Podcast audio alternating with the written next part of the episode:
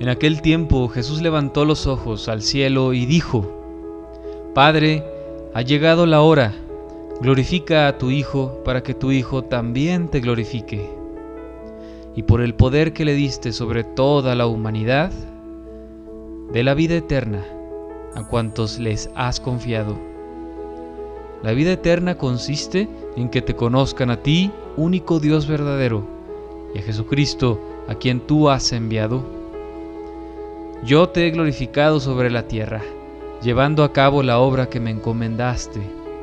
Ahora, Padre, glorifícame en ti con la gloria que tenía antes de que el mundo existiera. He manifestado tu nombre a los hombres que tú tomaste del mundo y me diste. Eran tuyos y tú me los diste. Ellos han cumplido tu palabra y ahora conocen que todo lo que me has dado viene de ti, porque yo les he comunicado las palabras que tú me diste. Ellos las han recibido y ahora reconocen que yo salí de ti y creen que tú me has enviado. Te pido por ellos, no te pido por el mundo, sino por estos que tú me diste, porque son tuyos. Todo lo mío es tuyo y todo lo tuyo es mío. Yo he sido glorificado en ellos.